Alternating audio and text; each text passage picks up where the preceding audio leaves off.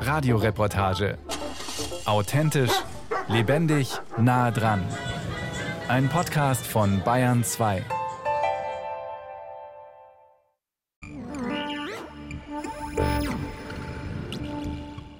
Eigentlich. Ja, eigentlich, dieses Wort wird in dieser Sendung noch eine größere Rolle spielen. Genauso wie das Wörtchen aber. Denn eigentlich hätte das Gespräch mit Eva Janen schon am Vormittag stattfinden sollen. Aber dann ich bin heute Morgen wach geworden und hatte eine lange To-Do-Liste mir schon überlegt für den Tag, aber ich hatte solche Grübelschleifen im Bett, ganz viele ja doofe Gedanken, die mich dann daran gehindert haben, überhaupt aufzustehen, was dazu geführt hat, dass ich meinen ganzen Tagesplan durcheinander gebracht habe, weil ich mir halt zwei Stunden quasi geklaut habe, einfach nur dadurch, dass ich im Bett gelegen bin und ja, gegrübelt habe, wie ich diese ganzen Aufgaben meistern soll. Eigentlich hätte Eva Janin einfach aufstehen sollen. Aber das ist gar nicht so einfach. Und dann bin ich wach geworden und bin diese Liste durchgegangen und habe gedacht, ach du liebes bisschen, das überfordert mich alles, das schaffe ich überhaupt nicht. Ich kann das überhaupt gar nicht, was ich mir da aufgebrummt habe und habe überhaupt nicht daran geglaubt, dass ich diesen Tag meistern kann, obwohl ich das schon so oft geschafft habe in meinem Leben. Aber manchmal werde ich halt wach und fühle mich, als wäre ich der schlechteste, unfähigste Mensch auf der Welt. Und dann bleibe ich halt liegen. Und dadurch bestätigt sich das, was die 31-jährige selbstständige Kommunikationsdesignerin mit der wilden Lockenmähne eigentlich so fürchtet. Es ist dann oft diese Angst vom weißen Blatt Papier, dass ich total gehemmt bin, überhaupt anzufangen. Oft bin ich bei meinen eigenen Aufgaben dann sehr gelähmt und prokrastiniere dann auch und kritisiere mich dann wieder dafür, dass ich prokrastiniere und das ist dann wie so ein kleiner Teufelskreis. Und zurück bleibt ein ungutes Gefühl. Ich habe dann ziemlich wenig Selbstvertrauen und glaube einfach nicht an mich. Und daraus resultieren dann diese ganzen negativen Gedanken und diese Selbstkritik, die ich dann habe, das kommt dann alles daher, dass ich nicht an mich glaube.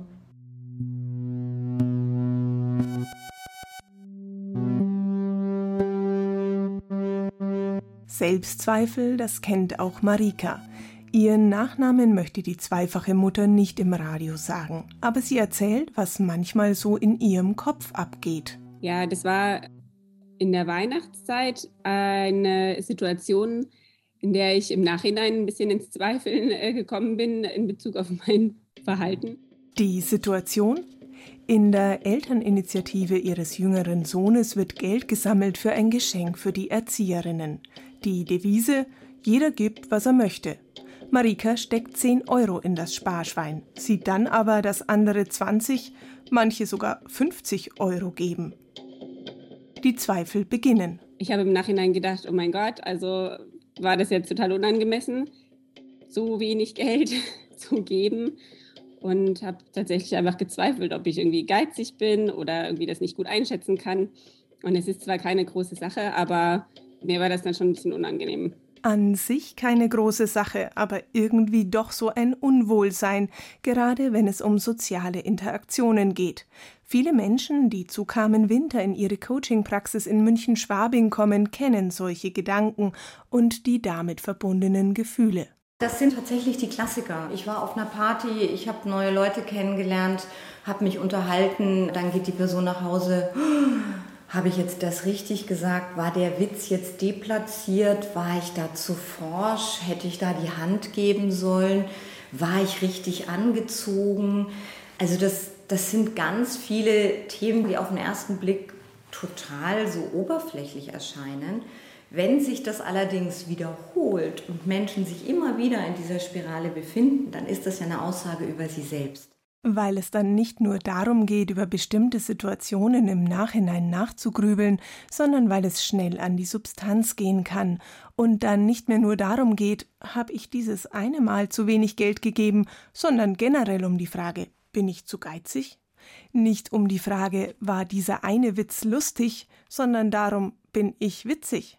Bin ich als Mensch richtig, wie es die Coachin Carmen Winter auf den Punkt bringt? Dann geht es ja wirklich darum, dass die Person Unsicherheit hat mit sich selber. Zum einen, wie sie im Außen wahrgenommen wird und ja auch ihr Selbstbewusstsein vom Außen sehr stark abhängig macht. In der Psychologie gibt es dazu mehrere Ansätze, zum Beispiel die Theorie von William James. Der US-amerikanische Psychologe beschrieb Selbstwert vor über 100 Jahren als die Diskrepanz zwischen dem idealen Selbst, also der Vorstellung, wie jemand sein möchte, und dem realen Selbst, also dem tatsächlichen Ich, wie Astrid Schütz, Professorin für Persönlichkeitspsychologie an der Universität Bamberg, erklärt. Also wenn ich gern anders wäre, als ich mich sehe, dann ist das ein Problem. Heute berücksichtigt man in der Psychologie noch, ob jemand sich grundsätzlich eher positiv sieht und sich verbessern möchte oder ob sich jemand grundsätzlich eher negativ sieht, so die Professorin, die im Kompetenzzentrum angewandte Personalpsychologie der Universität Bamberg auch Coachings anbietet, auch zum Thema Selbstzweifel. Und da gehe es immer darum, die Bewertung einer Situation zu ändern, so Astrid Schütz. Also man macht zum Beispiel Reframing. Wie interpretiere ich die Dinge? Also Reframing in einen neuen Rahmen setzen die Dinge sozusagen. Das heißt, wenn zum Beispiel eine Präsentation schiefgegangen ist, wenn eine Bewerbung nicht geklappt hat, wie interpretiere ich das? Schließe ich aus einer missglückten Bewerbung, dass ich allgemein unfähig bin, einen solchen Job zu machen? Oder sage ich mir, in diesem einen Fall hat es nicht geklappt, ich versuche es beim nächsten Mal besser, anders, wie auch immer. Die Psychologieprofessorin hält hier verschiedene sogenannte kognitive Techniken bereit. Zum Beispiel irrationale Gedanken zu disputieren, also eine Infrage zu stellen, zu diskutieren und zu überlegen, ist das so? Also heißt das, wenn ich einen Fehler gemacht habe, heißt das, dass ich wertlos bin. Und das kann man dann weiterspinnen. Ist jeder Mensch, der einen Fehler macht, automatisch wertlos? Und wenn wir das so weiter diskutieren, bemerken wir im Gespräch sozusagen, diese Annahme ist irrational und wir können sie so eigentlich nicht durchziehen. Und das hilft Leuten häufig, von solchen dysfunktionalen, irrationalen Annahmen wegzukommen, mit denen sie sich selber das Leben schwer machen.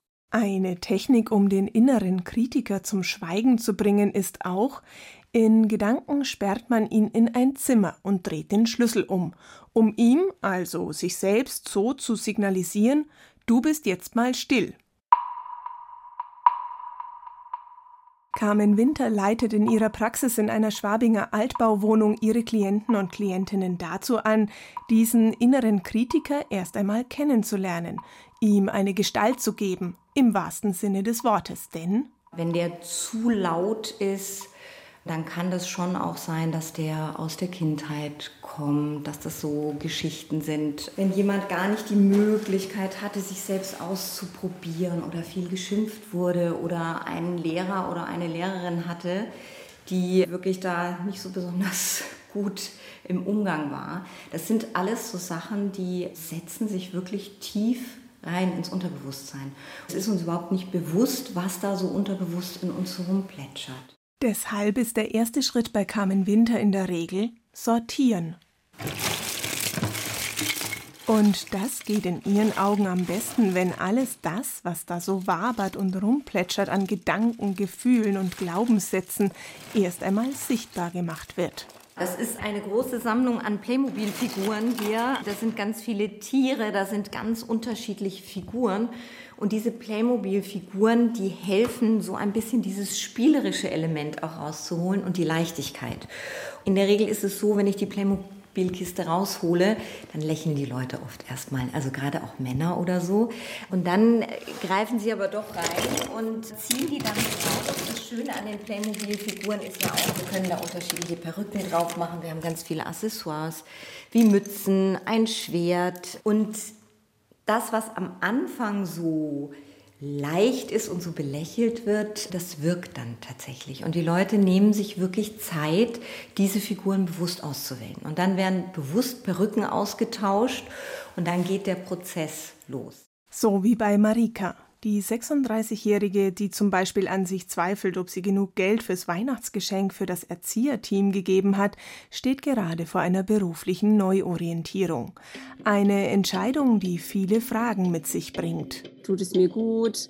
in einem sicheren Arbeitsverhältnis zu sein, in dem die Arbeitszeiten von 9 bis 14 Uhr oder von 9 bis 16 Uhr oder von 9 bis 18 Uhr gehen oder ist es besser für das eigene Wohlbefinden und auch für die Qualität der Arbeit, die man so abliefern kann, wenn man sich die Zeit freier einteilen kann, weil ich zum Beispiel eine Nachteule bin und deswegen lieber und viel besser abends ab 21 Uhr bis in die Nacht hinein arbeite. Und da merke ich bei mir, dass ich da gar nicht so eindeutig unterwegs bin.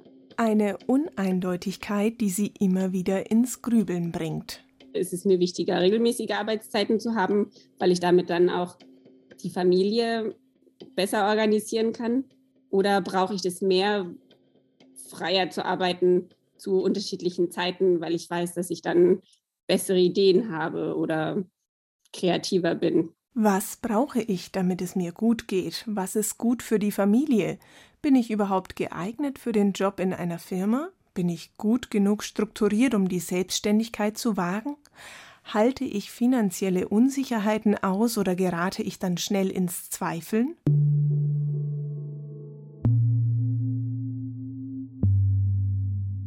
Carmen Winter sagt, wenn es um solche Entscheidungen wie einen Jobwechsel gehe, seien es oft die vielen Stimmen im Kopf, die durcheinander reden und damit verhindern, dass der oder die Betroffene eine Entscheidung fällt.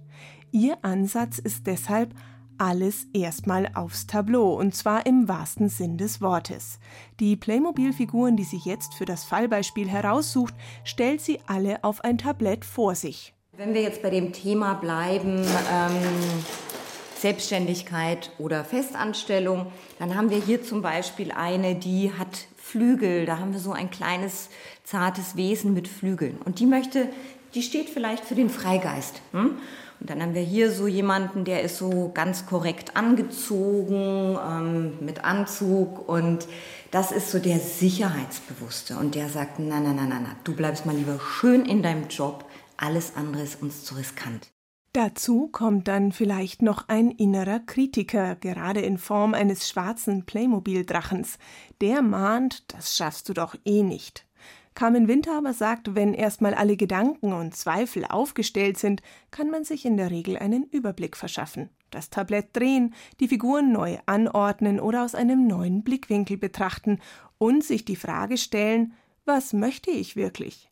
Manchmal stelle sich im Lauf der Sitzungen heraus, es braucht eine kleine Fee mit Namen Mut Manchmal verabschiedet man sich auch von Figuren, weil sie für Sätze stehen, die zwar noch da sind, die aber vielleicht gar nicht die eigenen, sondern die der Eltern oder der Grundschullehrerin sind. Dadurch, dass wir komplett die Perspektive wechseln, dadurch, dass wir das, was in unserem Kopf ist, visualisieren, darstellen und sichtbar machen, können die Menschen, können wir besser damit umgehen. Allerdings, das räumt die Coachin auch ein, die Menschen, die zu ihr in die Praxis kommen, kommen in der Regel mit einem ganz konkreten Anliegen. Neuer Job, Trennung, Lebensorientierung. Und in der Regel sind es ein bis fünf Sitzungen. Manchmal aber ist es mit einer Visualisierung allein, mit dem Sichtbarmachen von Gedanken nicht getan.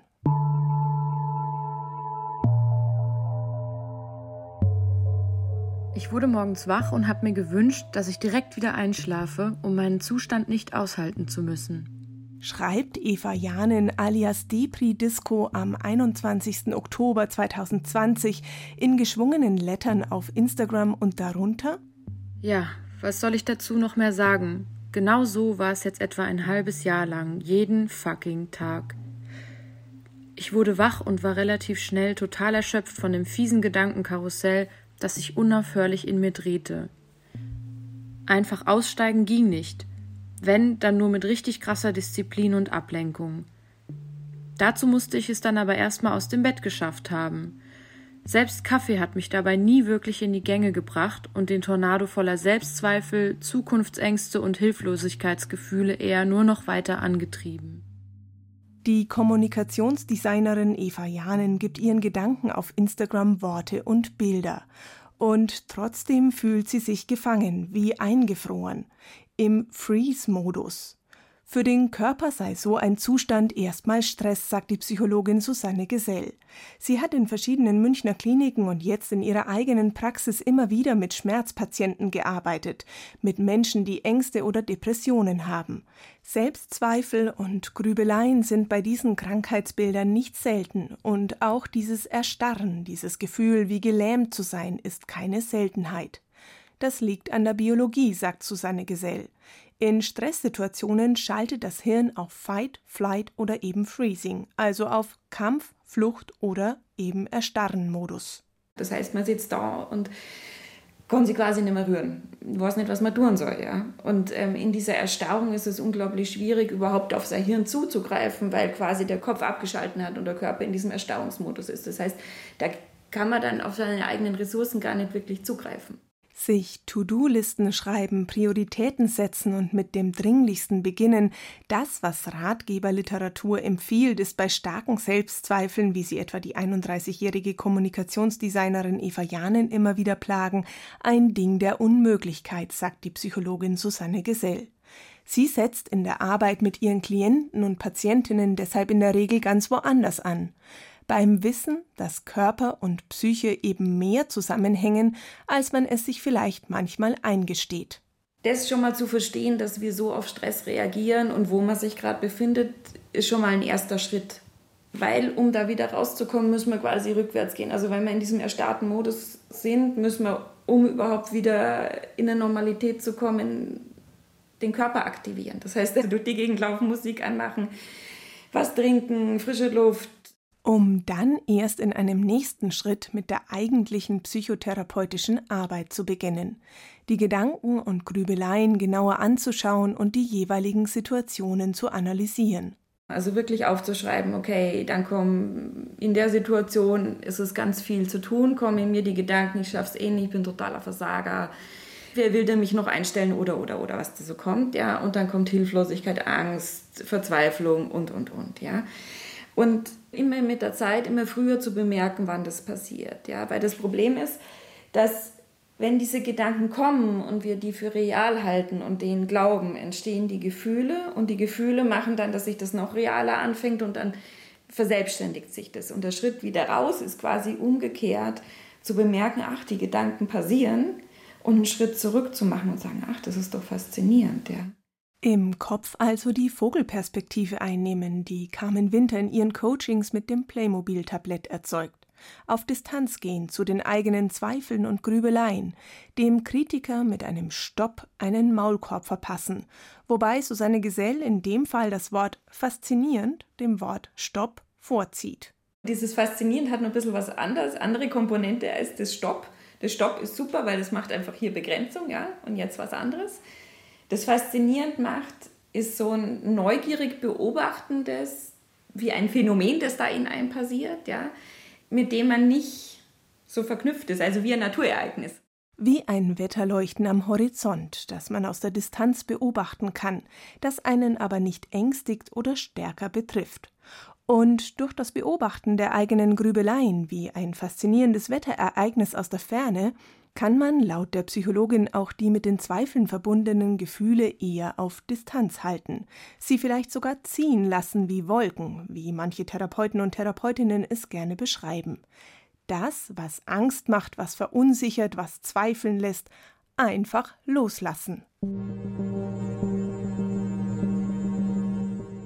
Eigentlich doch ganz einfach, wenn es denn wirklich so einfach wäre. Oft genug hat die Psychologin bei ihren Klienten und Klientinnen erlebt, da ist ein Aber. Ein Aber ich bin halt so, das dann verhindert, dass erkannte Muster und Gedanken, jahrzehntelange Grübeleien verabschiedet und losgelassen werden. Ich denke, auf dem Weg daraus ist es unglaublich wichtig, ja, sich zu lernen, mehr lieb zu haben. Stückweise zu lernen, ja, sich so zu nehmen, wie man eben jetzt gerade ist. Und ich glaube, dieses jetzt gerade ist dabei total wichtig, weil wenn man jetzt zum Beispiel sagt, so bin ich halt, heißt es, so war ich schon immer, so werde ich immer sein. Und ich glaube, es ist ganz, ganz zentral, auch das loszulassen, ja, sondern jetzt gerade bin ich so. Ja. in fünf Minuten bin ich vielleicht anders, ja, und morgen wieder ganz anders. Beim Loslassen lernen seien Achtsamkeitsübungen zentral, so die Psychologin, weil sie den Geist aufs Hier und Jetzt lenken, weil der Geist ruhiger wird durch die Fokussierung auf die Atmung, weil der Kopf dann eben nicht mehr grübelt über Vergangenes oder Künftiges, sondern sich nur noch darauf konzentriert, was jetzt ist. Und zu solchen Achtsamkeitsübungen gehört bewusst atmen. Und dann Atme einfach mal zwei, dreimal tief durch, so durch die Nase ein und durch den Mund aus.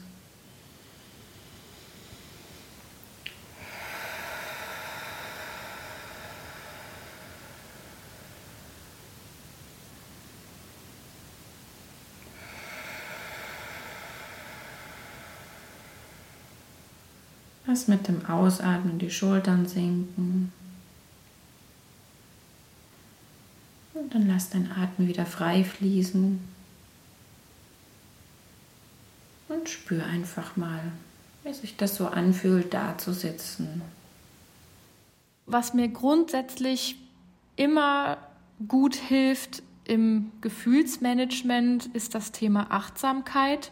Ich weiß, das ist so ein sehr inflationäres Wort und viele reden über Achtsamkeit und nicht jeder weiß so genau, worum es da geht.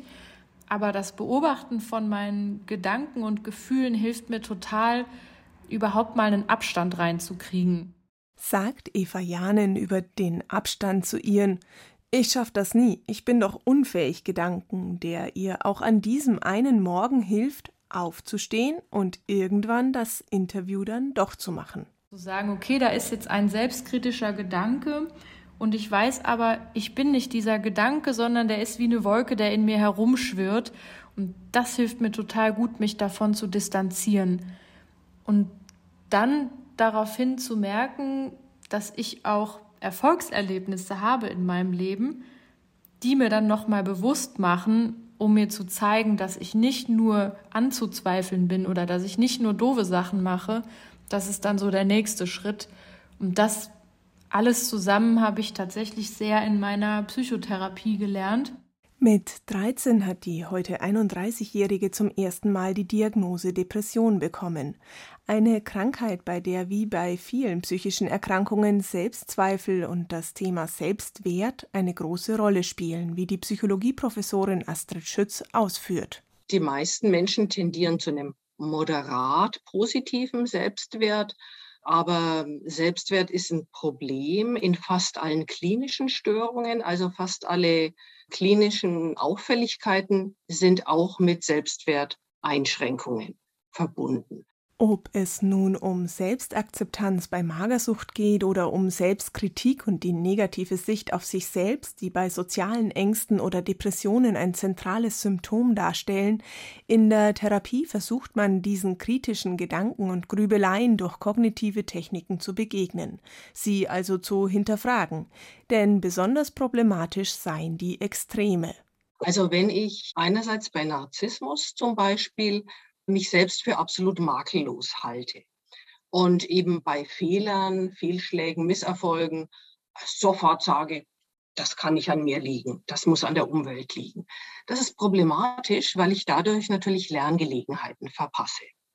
Ebenfalls problematisch wäre das andere Extrem, wodurch Menschen mit sehr großen Selbstzweifeln, mit niedrigem, sehr niedrigem Selbstwert gekennzeichnet sind, die bei jedem Misserfolg, jeder Kritik eine internale Attribution vornehmen, eine stabile internale Attribution und sagen, das zeigt, dass ich doch nicht geeignet bin. Wer also immer die Ursache bei sich selbst sucht, sich selbst als Person und nicht nur sein Handeln in Frage stellt, ist unsicher oder neigt eher zu Depressionen. Eva Janin erzählt, sie hatte schon als ganz kleines Kind immer wieder das Gefühl, anders zu sein als andere. Sehr unsicher und schüchtern hat sie sich oft gefühlt. Inzwischen hat sie mehrere Therapien hinter sich, auch Medikamente hat sie schon genommen und war stationär in einer Klinik. Im vergangenen Jahr hat sie ein Buch veröffentlicht, in dem sie ihre Krankheit in Worte und Illustrationen fasst. Eigentlich, da ist es wieder dieses kleine Wort, könnte sie ziemlich stolz sein, das weiß sie wenn da nicht dieses Aber wäre. Und es gibt diese Momente ganz kurz, wo ich das Buch in der Hand halte und begreife, ey, du hast das alles selber gemacht. Und dann bin ich auch ganz kurz stolz, aber das verschwindet dann halt auch schnell wieder und ebbt dann ab. Ja, irgendwie macht mein Inneres dann das nieder und sagt, naja, das hast du ja jetzt geschafft. Sieh mal zu, dass du das Buch auch ordentlich bewirbst, damit es überhaupt jemand kauft und es nicht in der Versenkung verschwindet. also da kommt dann direkt wieder der nächste Kritikpunkt und der nächste Antreiber. Ja, es ist eine never-ending Story irgendwie. Never ending, denn das gesteht sich Eva Janen schon zu. Ihre Selbstkritik und ihre Zweifel führen auch manchmal dazu, sich zu höheren Leistungen anzuspornen, sich nicht zufrieden zu geben, das Beste rausholen zu wollen. Psychologen wie Susanne Gesell oder die Universitätsprofessorin Astrid Schütz würden diese positive Art des Zweifelns eher als Reflektieren bezeichnen. Einen Zustand, den sie für durchaus erstrebenswert halten, wenn er denn dazu führt, dass jemand nicht in einem aber ich bin halt so Modus verharrt, sondern sich ändern kann und darf. Wenn also, um es mit dem US-amerikanischen Psychologen William James zu sagen, das ideale Selbst als erstrebenswertes Ziel angesehen wird, an dem das tatsächliche, also das reale Selbst gemessen wird und zwar ohne sich in der Folge komplett abzuwerten und dem Kritiker das Feld zu überlassen. Ändern würde Eva Janen eigentlich auch gerne ihr Verhältnis zu ihrem Selbstkritiker und ihren Zweifeln. Eigentlich. Ich könnte mir vorstellen, so einen monatlichen Jour fix, wo wir dann einmal zusammensitzen und ich mir die ganzen Zweifel anhören darf und die danach dann aber alle wieder ruhig sind. Also das wäre mein Idealbild, dass diese gefühlt automatisch generierten Selbstzweifel in meinem Kopf irgendwann ruhiger werden und ich nur noch, wenn ich wirklich Lust habe, an etwas zu zweifeln, dass ich dann zweifeln darf. Das wäre mein Idealbild.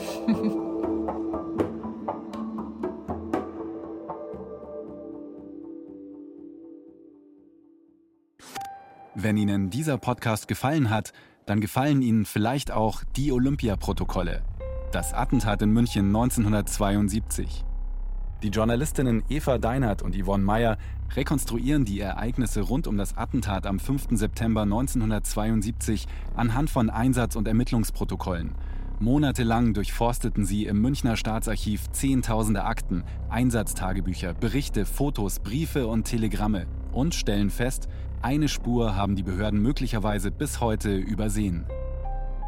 Die Olympiaprotokolle, das Attentat in München 1972, ein Podcast in vier Teilen von Alles Geschichte, History von Radiowissen, in der ARD Audiothek und überall da, wo es Podcasts gibt.